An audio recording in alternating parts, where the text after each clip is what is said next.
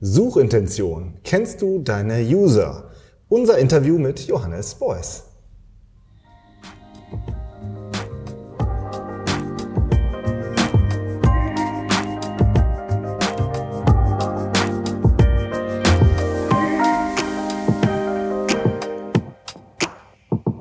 Herzlich willkommen zum Content Performance Podcast, der Online-Marketing-Podcast für Fortgeschrittene.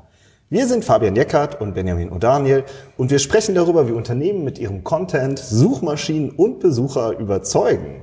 Hallo Fabian. Hallo Benjamin. Und hallo Johannes. Ja, hallo. Ja, wir haben einen Gast heute in unserer Sendung, beziehungsweise wir sind zu Gast, nämlich beim Johannes Beuys von Sistrix. Super, dass das hier, dass wir, dass du Zeit für uns hast. Ja, vielen Dank Johannes, auch von mir ähm, für die Einladung, beziehungsweise dass wir uns einladen durften. Ja, der Johannes ist äh, Gründer und Geschäftsführer der Sistrix GmbH. Und Sistrix äh, ist auch ein SEO-Tool und ich würde sagen im deutschsprachigen Raum sogar das SEO-Tool. Ähm, und international braucht ihr euch ja auch wahrlich nicht zu verstecken. Ich habe gesehen, letzte, vor einiger Zeit habt ihr sogar noch ein paar neue Länder dazugenommen, oder? Ja, genau. Also wir sind auf dem Weg quasi zu den zu 30 Ländern. Ähm, ja, so ist es. Cool. Schön. Wir sprechen heute über die Quality Guidelines ähm, und da insbesondere über die Suchintention. Das ist ja so unser großes Thema. Wir machen ja eine Serie zu den Quality Rater Guidelines und ja, du hast halt auch beim SEO Day so dieses Thema Suchintention sehr schön bearbeitet. So, da ist bei uns schon so die Idee entstanden, oh, wir müssen jetzt mal den Johannes fragen, ob er sich die Zeit nimmt, dass wir darüber nochmal sprechen. Aber vielleicht mal so zum Einstieg. Ähm, Hast du heute Morgen schon was gegoogelt? Und wenn ja, was? Verrätst du uns das? ähm, Habe ich heute Morgen in der Tat noch gar nicht. Du hast noch nichts gegoogelt? Ich habe nichts gegoogelt, aber es ist ja auch erst 10 Uhr. Äh, ich glaube, da geht dann eher darum, dass der Kaffee funktioniert und dass man bei dem leichten Schneefall hier in Bonn halbwegs äh, ins Büro kommt. Also wenn du jetzt zum Beispiel dich darüber informieren hättest wollen, was für zwei Vögel heute zu dir äh, ins Büro kommen und mit dir einen Podcast machen.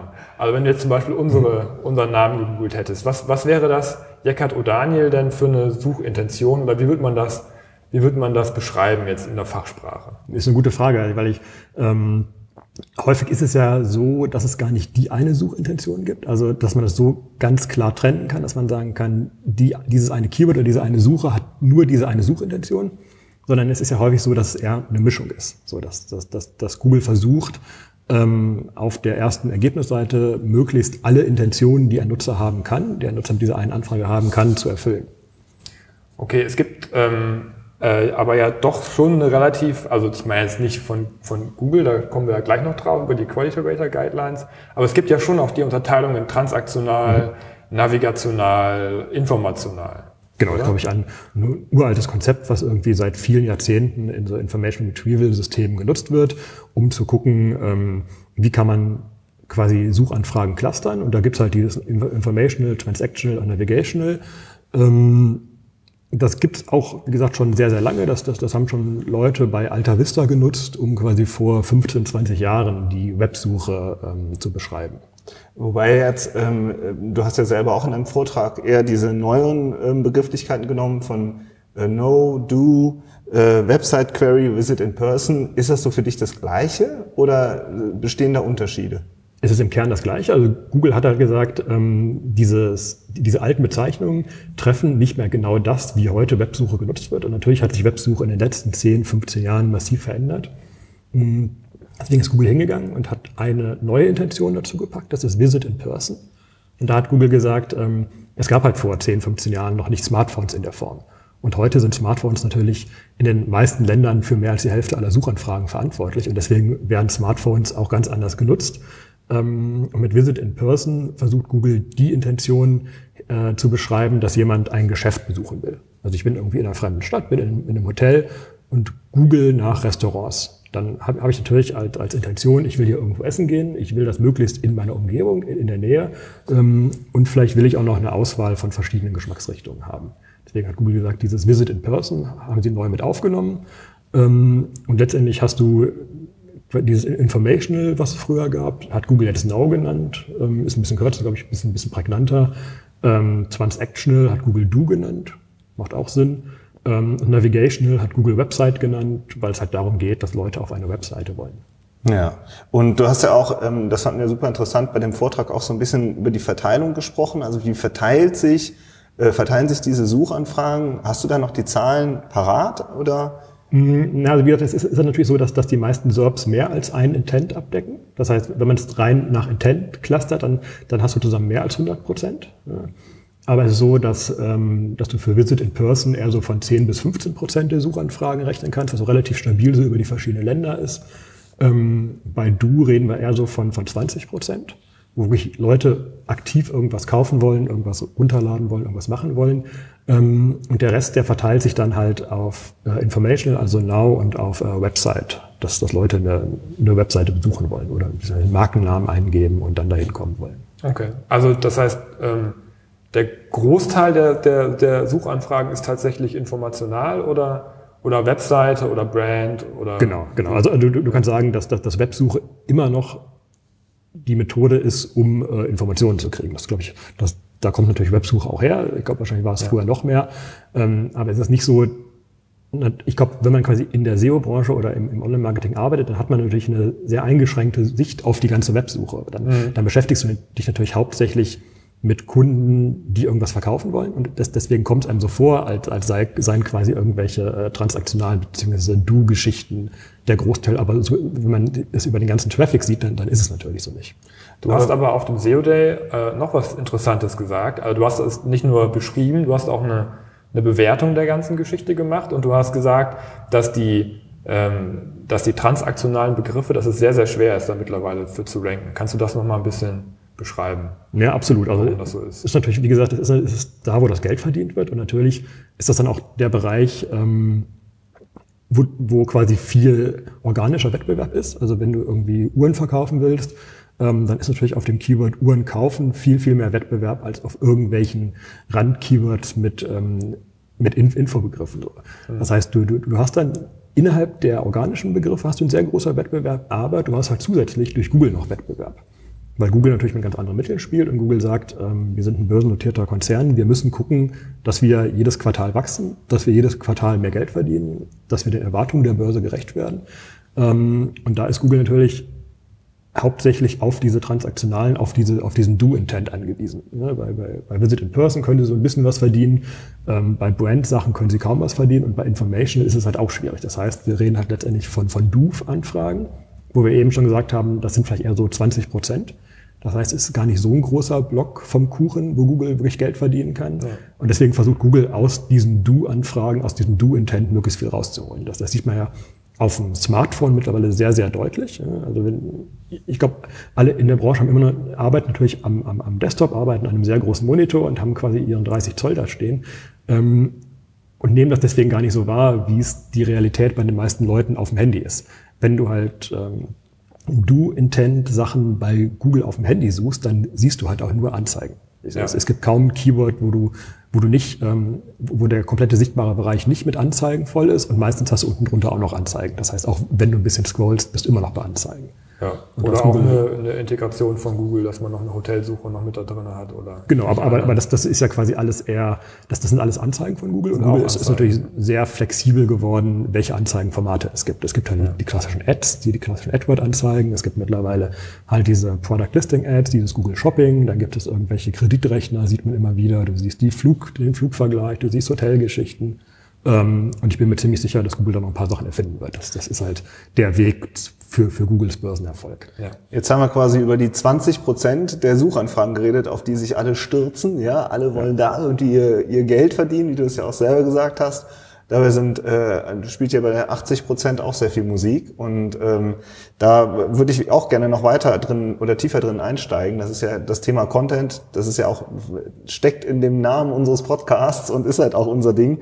Aber vielleicht vorher auch noch mal dieses, diese diese Website Queries oder diese navigationale Suche. Also viele suchen ja auch wirklich über den Google Suchschlitz wollen sie direkt irgendwo auf einer bestimmten Seite wohin kommen. Wieso machen die Leute das? Wieso gehen die nicht einfach direkt auf die Webseite des Unternehmens und klicken sich dadurch? Ja, das ist eine lustige Frage. Ich glaube, für, für uns technisch affinere Leute ist das vollkommen klar, dass ein Browser und eine Suchmaschine unterschiedliche Geschichten sind. Das, ne, das eine ist, ist halt quasi das Programm, mit dem man surft, das andere ist, ist halt eine Seite, auf die man surft. Ähm, ich würde aber behaupten, dass das 90 Prozent aller deutschen Einwohner nicht klar ist. Für, für die ist quasi Google und Chrome ist eins und die kommen gar nicht auf die Idee, dass, dass, dass man äh, erst eine URL eingibt, um dann da zu surfen, sondern die geben halt in die Chrome-Suchleiste, geben die, den, den Begriff ein, den die suchen, um da hinzukommen. Also ich glaube, es, es, es verschwimmt halt sehr stark diese, dieses, dieser Unterschied zwischen Browser und Suchmaschine und dieses, dieses Konzept, das so klar zu trennen. Ähm, das, das gibt, glaube ich, in der Form gar nicht mehr. Und das, das ist natürlich für Google ein Riesenvorteil, dass sie dann mit Chrome diesen, diesen riesen Marktanteil haben.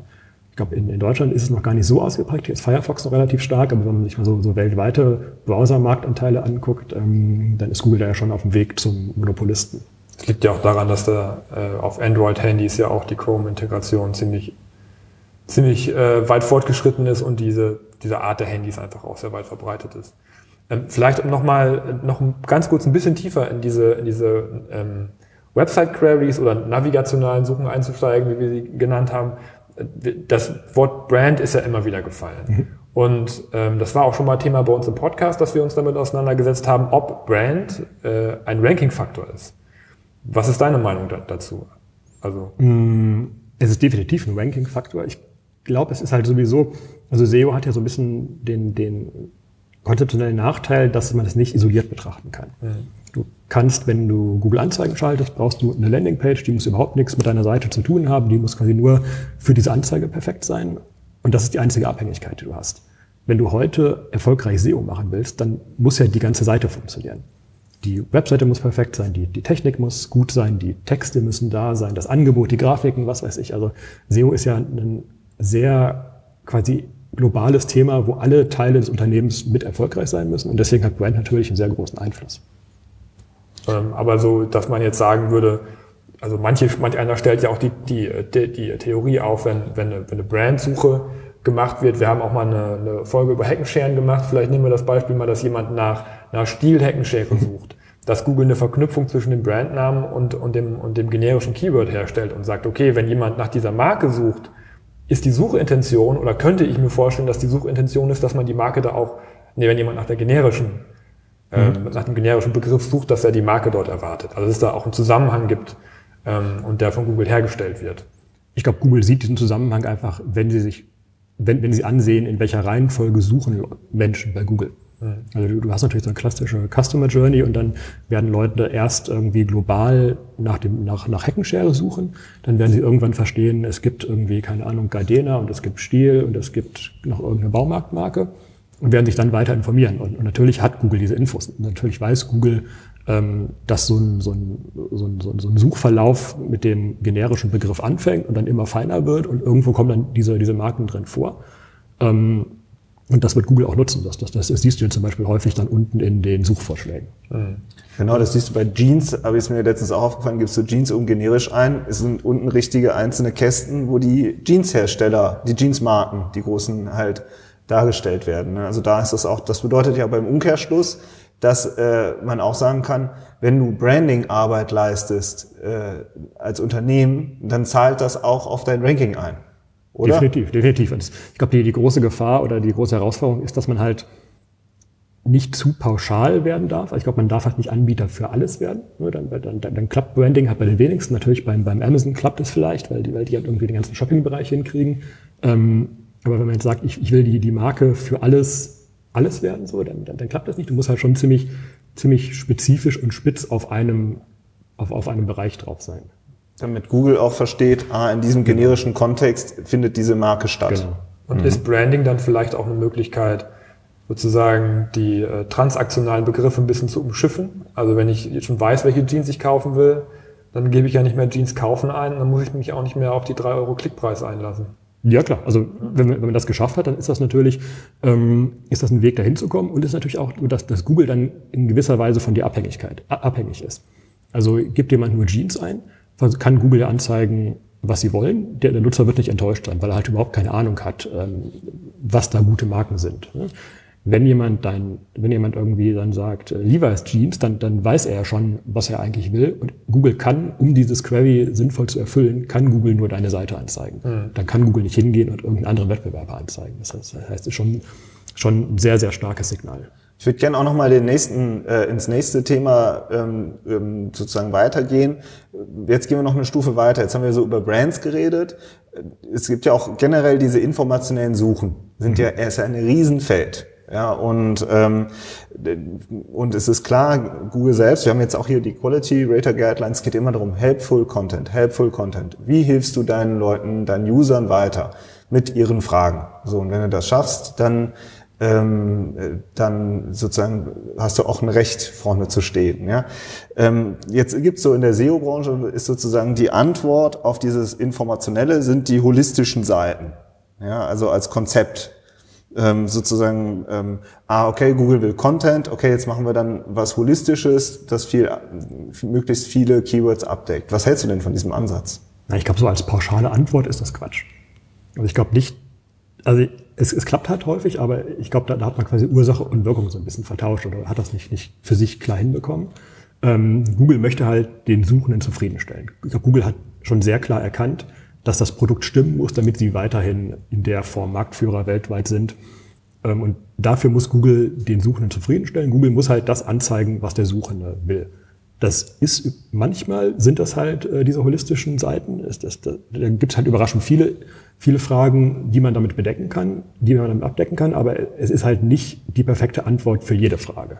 Das heißt, ich glaube, man muss eigentlich einen Schritt zurückgehen und muss versuchen, die Nutzerintention, also den eigentlichen Intent hinter der Frage zu verstehen und dann die perfekte Antwort für diesen Intent geben. Und das kann ein holistischer Content sein. Es können aber auch nur irgendwie vier Worte sein. Also ihr habt ähm, bei euch auf der Seite benutzt ihr den Begriff High Performance Content. Das ist ein Begriff, den wir auch ähm, oft benutzen. Ähm, das heißt, an der Stelle kommt es ja darauf an, hast du gerade gesagt, dass die Nutzerintention erfüllt wird. Ähm, wenn wir jetzt noch ein bisschen tiefer in die Nutzerintention reingehen oder wenn ich meine, ich als Hörer könnte mir jetzt auch vorstellen weil, oder die Frage stellen, wie, wie messe ich das denn? Oder woran kann ich denn feststellen, ob ich die Nutzerintention jetzt erfüllt habe oder, oder nicht? Dann sind wir ja schnell im Bereich Nutzersignale. Ähm, welche Signale fallen dir denn so konkret ein, die vielleicht gemessen werden können von Google oder eventuell auch sogar ins Ranking mit einfließen können? Das ist, glaube ich, eine, eine schwierige Frage, weil natürlich die Nutzersignale, die Google braucht, auch für jede Intention anders sein können. Also wenn, wenn du quasi eine Intention hast, dass jemand sich sehr umfassend über ein komplexes Thema informieren will und verschiedene Sichtweisen sehen will und so, dann, dann ist wahrscheinlich das Nutzersignal, der Typ ist möglichst lange auf deiner Seite richtig. Wenn es um eine Übersetzung von einem Wort geht, dann willst du wahrscheinlich fünf Sekunden Verweildauer haben, weil, weil, weil dann quasi diese Intention erfüllt ist. Das heißt, glaube ich, so, so eine pauschale Antwort ist auch wieder schwierig.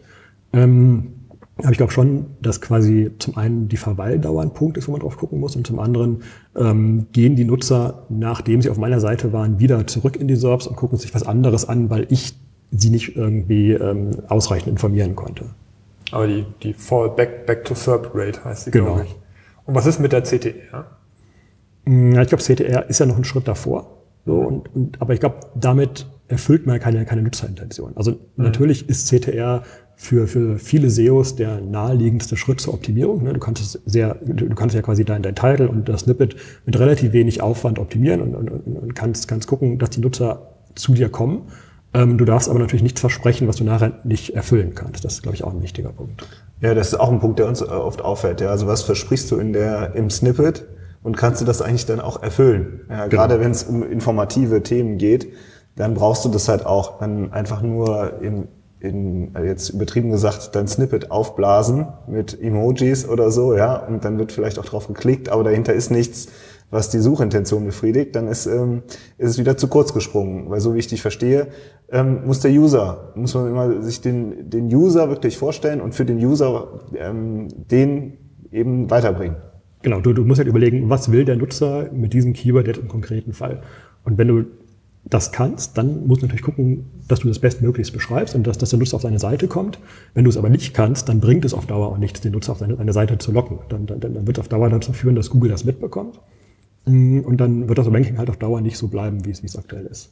Und wenn man jetzt so diese Nutzersignale wie Verweildauer oder CTR oder Back to SERPs äh, sich anguckt, wie ist denn deine Einschätzung? Das ist auch was, was wir uns oder was wir diskutieren. Wie stark ist es ein starker Ranking-Faktor? Weil eigentlich muss es ja ein sehr starker Ranking-Faktor sein, wenn man eben sagt, äh, Google ist der User am wichtigsten. Ähm, wie würdest du das einschätzen, auch im Vergleich zu anderen Faktoren, ich sag mal klassische Faktoren Links, ja, mhm. also Backlinks, ja, es reden ja immer noch, es wird ja, ne, das ist ja schon, gibt ja immer noch so einen großen Fokus auf Backlinks. Ähm, wie würdest du das einschätzen, diese, diese Gewichtung? Mm, ich glaube schon, dass es mittlerweile ein sehr starker Faktor ist. Auch weil Google einfach sehr, sehr viel weiß. Also wahrscheinlich ist ja Google irgendwie besser informiert als alle Geheimdienste der Welt zusammen über, über das, was die Menschen eigentlich machen. Ja, irgendwie Google gehört ja quasi die Infrastruktur des, des, des, des Internets. Die, die machen irgendwie einen DNS-Service, die haben Chrome, die haben Android, die haben Analytics, die haben DoubleClick, die haben ihre Cloud-Geschichte. Also wahrscheinlich ist Google das bestinformierteste Unternehmen weltweit. Und deswegen macht es für sie auch Sinn, diese Infos zu, zu nutzen, um bestmögliche Ergebnisse hinzukriegen, weil es halt auch eine Unterscheidung zu, zu Wettbewerbern ist. Wenn jetzt ein neuer Wettbewerber kommt und sagt, ich will das auch, was Google macht, ne, dann bräuchte dieser Wettbewerber erstmal die ganzen Infos und die ganzen Daten, die Google hat. Und die, die, die wird ein Wettbewerber nicht bekommen, ja. weil Google einfach die, die, die, der Herr über diese Datenmenge ist. Ja. Das heißt nochmal konkret, du würdest schon sagen, dass solche ähm, ähm, Ranking, äh, Nutzersignale schon ein starker Ranking-Faktor auch sind. Ich glaube, das, das haben wir im, im, letzten Jahr bei diesen zahlreichen starken Updates sehr gut gesehen. Wir, wir, hatten jetzt irgendwie letztes Jahr vier, fünf sehr große Updates, wo sich wirklich sehr viel getan hat, mehr als in den letzten Jahren davor. Ähm, und im Gegensatz zu den Updates früher war es halt nicht so, dass man sagen könnte, Google hat sich Links angeschaut und hat irgendwie schlechte Links entwertet oder Google hat ähm, irgendwie Überschriften neu bewertet oder Google hat dies gemacht oder das gemacht, sondern es, es war immer so ein, so ein sehr gemischtes Bild, ähm, was darauf schließen lässt, dass Google eher andere Signale genommen hat. Und, und da ist es relativ logisch, dass Google sich Nutzersignale anguckt. Welches Update war so für dich das, wo du gesagt hast, okay, das ist jetzt doch schon die größte Nummer in diesem Jahr gewesen? Ähm, also letztes Jahr hatten wir so, so ein paar von diesen Core-Updates, die Google ja, Google hat bestätigt zwar, dass sie was gemacht haben, aber Google hat nicht gesagt, was sie gemacht haben. Hat ja früher bei diesen Panda- und, Penguin-Updates hat Google dann schon irgendwann gesagt, ähm, wir schauen uns Links an, wir schauen uns Content an. Und das hat Google ja im letzten Jahr nicht gemacht. Google hat nur bestätigt, dass sie irgendwie Änderungen an, am, am Search Core vornehmen, aber das sind halt so allgemeine Google-Geschichten, ohne zu sagen, was sie eigentlich machen. Mhm. Aber sie haben ab und zu ja auch schon mal dann äh, auf die Quality Rater Guidelines verwiesen. Also Klar, laut, aber das laut Twitter haben wir gesagt, also wenn ihr, also wir sagen euch nicht, was es war, wenn ihr betroffen seid, aber ihr könnt euch ja mal die Guidelines angucken, die sind ja jetzt öffentlich. Ja. Ähm, Gut. Das macht Google natürlich irgendwie seit zehn Jahren. Aber es ist halt auch ein PR-Instrument und man weiß nicht, was man davon halten soll. Ne, ich glaube, es, es macht aus Googles Sicht macht absolut Sinn, weil für Google ist es ja relativ egal, ob du in den Top Ten rankst oder nicht. Google versucht einfach die besten Ergebnisse zu machen und ich glaube, Google hat halt oder viele, die bei Google arbeiten, haben halt gar nicht die Sichtweise der SEOs, für die einen sehr, sehr großen Unterschied machen, ob sie auf eins oder elf ranken. Ja. Google sagt euch halt, ja, schau dir doch die Quality Rater Guidelines an und, und, und mach das. Wir versuchen einfach das beste Ergebnis zu liefern, was so absolut Sinn hat. Ähm, aus Sicht des SEOs, der halt quasi mit allen seinen Seiten von der, von der ersten Google-Ergebnisseite runterfliegt, macht halt einen Riesenunterschied. Ja, man mal ziemlich die Scheuklappen an, finde ich auch. Wenn wir jetzt gleich nochmal einen ganz krassen Break äh, machen und nochmal zurückkommen zu dieser Suchintention. Ähm, du hast vorhin auch schon den Begriff Search Journey oder Customer Journey mhm. genannt. Ähm, und man kann ja auch ein Stück weit zumindest die einzelnen Suchintentionen auch auf die Search Journey mappen, sag ich jetzt mal. Ja. Ne, dass man sagt, ähm, wir haben jetzt einen, ähm, einen informationalen äh, Suchbegriff, der ist eher am Anfang und der transaktionale ist, ist am Ende. Würdest du sagen, dass es Sinn macht, dass man als Webmaster seine Content-Strategie auch darauf ausrichtet, dass man mehrere Suchintentionen bedient? Ich glaube, auf der einen Seite macht es total Sinn, darüber nachzudenken. Also irgendwie Customer Journey und User Intent und Buyer Personas und das alles irgendwie selber versteht und, und wie das für einen selber logisch Sinn macht, um, um, um quasi zu überlegen, welche Inhalte brauche ich auf der Seite. Ich glaube, auf der anderen Seite ähm, macht es das sehr, sehr komplex. Und meine Erfahrung ist einfach, dass Leute sich nicht immer so verhalten, wie man es gerne hätte. Also mhm. du, du, du, du sitzt dann da und machst dir halt Gedanken über diese ähm, Customer Journey und über deine Buyer-Personas und, und, und malt das alles schön auf und das macht für dich alles total Sinn und du sagst, jetzt, jetzt müssen alle durch diesen einen Funnel, müssen, müssen da anfangen und müssen dann da und dahin und dahin und so wird es für alle sein. Ähm, aber so ist es halt in der Realität nicht. Und deswegen, ich glaube, es macht Sinn, sich theoretisch damit zu beschäftigen und das, das als Bild für sich irgendwie klar zu haben und diese Unterscheidung.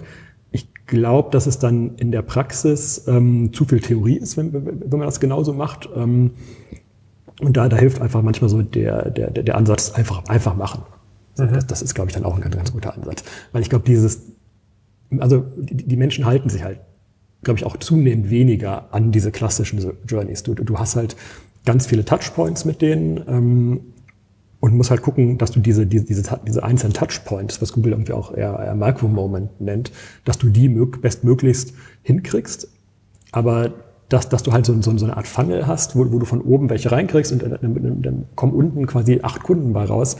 Das klappt halt in der Realität häufig nicht so.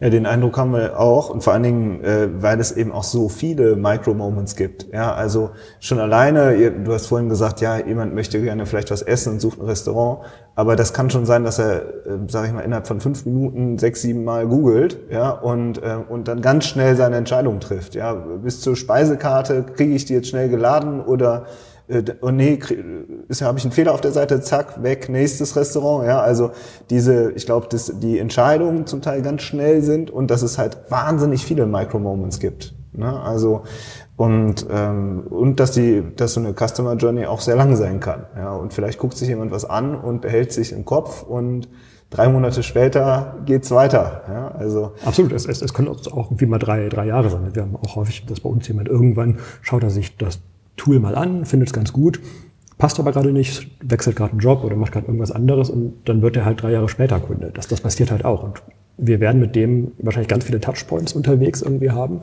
Ähm, und die werden darauf einzahlen, dass er irgendwann Kunde wird, aber es ist, glaube ich, halt nicht nach diesem perfekten theoretischen Ding, wie man sich das vorstellt, sondern es, es, es funktioniert halt leider anders. Jetzt sind wir ja schon direkt äh, auch nochmal äh, bei, bei eurem Tool selbst. Wie kann uns denn äh, Sistrix dabei helfen, solche Micro-Moments äh, zu finden oder zu monitoren? Was würdest du darauf antworten? Also ein bisschen mein, mein, mein Ansatz ist irgendwie, wenn, wenn du Bestleistungen erreichen willst, dann brauchst du immer ein Vorbild. Es ist relativ unwahrscheinlich, dass man selber ähm, den Heiligen Gral findet, sondern du brauchst ein Vorbild. Wenn du irgendwie überlegst, ähm, bei dieser 100 Meter Laufstrecke dann waren es am gleichen Tag drei äh, Läufer, die unter zehn Sekunden gekommen sind. Und das, das ist bestimmt kein Zufall. Einer hat vorgemacht, dann haben zwei andere es auch noch geschafft. Ihr hättet es bestimmt nicht geschafft, wenn der eine es nicht vorgemacht hätte. Und ich glaube, wir sind einfach sehr gut darin zu zeigen, was gut funktioniert, was erfolgreich ist. Also wir, wir können dir quasi Vorbilder geben, wir, wir, wir können dir Vorbilder zeigen, wir, wir können dir zeigen, wie andere es gut hinkriegen und dann kannst du dich daran selber benchmarken. Jetzt konkret, das heißt, ich gebe einen Wettbewerber ein bei mhm. Sistrix und gucke mir an, zu welchen Begriffen rankt der wie gut, mit welchen URLs, oder? Du kannst dir einzelne URLs, kannst dir Begriffe angucken. Ich glaube, es macht eher Sinn zu gucken, mit welchem Content-Formaten ist der eigentlich erfolgreich. Also es ist ganz oft so, dass du auf einer Webseite sehr unterschiedliche Content-Formate hast. Ähm, und es sind nicht alle erfolgreich. Das ist bei uns auf der Webseite ähnlich. Wir haben haben Frag Sistrix, das ist eher so, eine, so, ein, so ein Erklärformat, wo wir quasi SEO-Wissen erklären, was sehr, sehr gut funktioniert, weil Leute, also auf jeden Fall bei Google, weil Leute halt da genau, weil genau deren Intention erreichen. Dann haben wir aber auf der anderen Seite zum Beispiel Tutorials, wo wir ähm, erklären, wie man irgendwas mit der Toolbox macht. Also das, das sind dann eher so, klicke hier, klicke dahin, mach das, ähm, füge es einem Reporter hinzu und dann bist du fertig das sind halt, ist kein Content-Format, was gut bei Google funktioniert, weil halt die meisten Leute, die von Google auf diese äh, Tutorials kommen, haben, sind vielleicht noch kein Kunde oder, oder, wissen das nicht genau. Das heißt, es macht absolut Sinn, ähm, die Seite erstmal in verschiedene Content-Formate zu strukturieren. Das klappt häufig anhand von den Verzeichnissen. Ne? Meistens haben, haben die Leute quasi in einzelne Verzeichnisse verschiedene Content-Formate und dann zu gucken, was davon klappt eigentlich und warum klappt es. Ja, und warum klappt das vielleicht innerhalb äh, der Customer Journey? Ne? Also, genau. dass man sich das auch fragt. Jemand, der vielleicht, vielleicht funktioniert ja ein Content-Format auch sehr gut für jemanden, der schon auf der Seite ist und vielleicht schon in dem, äh, in der konkreten Auswahl ist oder in dem ganz kurz vor der wirklichen Entscheidung, ja, und dann funktioniert vielleicht ein anderes Content-Format. Aber das heißt, ähm, das heißt so, ich, ich gucke mir meine Wettbewerber an und gucke, was läuft bei denen gut und was kann ich ähm, auch machen, beziehungsweise was kann ich eigentlich besser machen. Ja, weil wenn Google sagt, ähm, das beste Suchergebnis soll vorne stehen, dann muss ich mich doch eigentlich auch immer als SEO fragen, wie, wie kann ich denn das beste Ergebnis liefern? Absolut. Also du musst überlegen, was kann ich besser machen. Aber du guckst ja nicht nur einen Wettbewerber an, du guckst ja wahrscheinlich zehn Wettbewerber an und nimmst dir da halt das Beste raus. Mhm. Und dann bist du natürlich in Summe deutlich besser als, als die äh, einzelnen Wettbewerber. Wir hatten jetzt, ähm, ist schön, dass wir im Bereich Formate jetzt nochmal kurz gekommen sind, ähm, weil so als Abschlussfrage hatten wir uns eigentlich überlegt, dich zu fragen, was Google denn noch gefährlich werden könnte. ähm, ob es irgendwelche Unternehmen gibt oder so, die eventuell Google gefährlich werden könnte. Aber es gibt ja auch wieder neue Formate, an die Google vielleicht gar nicht so rankommt, wie, wie Audio zum Beispiel oder eben auch Bilder über Instagram. Wie schätzt du da die Entwicklung ein in Zukunft? Mm, ich, ganz ehrlich, keine Ahnung. Also hättest du mich das vor fünf Jahren gefragt, hätte ich bestimmt irgendwas Falsches gesagt. Deswegen äh, ist es heute genauso. Aber ich glaube, dass Google Google hat sich relativ, also Google entwickelt sich relativ langsam. Google ist, ist niemand, der, der hektisch, ist keine Firma, die, die hektisch Entscheidungen trifft und, und hektisch das und das macht. Google ist relativ langsam und relativ überlegt dabei. Und das werden sie auch die nächsten zehn Jahre so machen. Ich glaube, Google, wenn, wenn, du quasi zehn Jahre zurückblickst, hat sich viel getan bei Google. Wenn du ein Jahr zurückblickst, ähm, überraschend wenig. Mhm. So, von daher ist, glaube ich, die, die Entwicklungsgeschwindigkeit bei Google ist überschaubar. Es ist, es ist keine, keine Firma, die sagt, wir, wir, wir werfen alles um, wir machen morgen alles neu.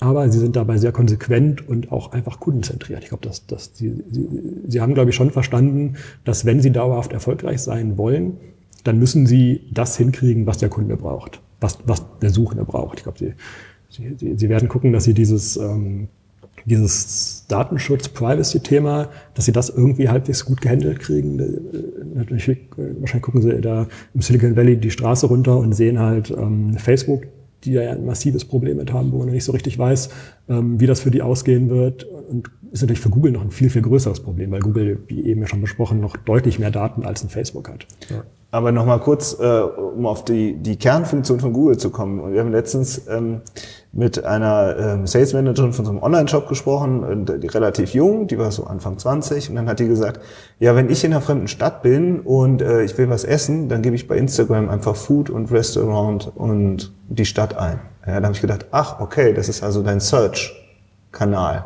Ja, und dann äh, haben wir danach diskutiert und gesagt, guck mal, vielleicht ist äh, Insta ihre Suchmaschine und nicht mehr Google weil es bei Insta bessere Ergebnisse liefert, weil sie guckt sich das Essen an und sagt, wenn der Teller gut aussieht, dann gehe ich da jetzt heute Nachmittag hin. Ja. Also was hältst du von solchen äh, alternativen Suchsystemen, ja, wie man so schön sagt? Naja, ich, klar, wenn du dir Produktsuche anschaust, dann hat Amazon es geschafft, Google da irgendwie abzuhängen. Also wer, wer heute Fernseher kaufen will, geht nicht mehr zu Google, sondern geht direkt zu Amazon. Ähm, aber ich glaube, dass sich manche Sachen einfach etabliert haben. Also wie oft wurde schon erklärt, dass E-Mails nicht mehr funktionieren und trotzdem ist E-Mail einfach das Kommunikationsmedium. Also ich glaube, dass einfach Leute, die noch nicht so richtig länger in einem Beruf sind, die, die, die versuchen viel aus und trotzdem werden sie irgendwann dann auch googeln. Ja. Ja, schön. Das heißt, ähm, es, es bleibt äh, spannend. Wir sehen, was passieren wird. Ähm, auf jeden Fall vielen Dank, dass du ähm, dir die Zeit genommen hast. Sehr gerne. Für, ähm, für unser Interview hier. Und das war auch die letzte, der letzte Teil unserer Quality Rater Guidelines Serie. Schwieriges Wort. Genau. genau. Johannes, Gucken wir mal, wie es weitergeht. Vielen Dank für die, für die tollen Antworten, das spannende Interview. Und ja. Alles Gute und bis nächste Woche. Bis nächste Woche. Ciao. Ciao. Tschüss.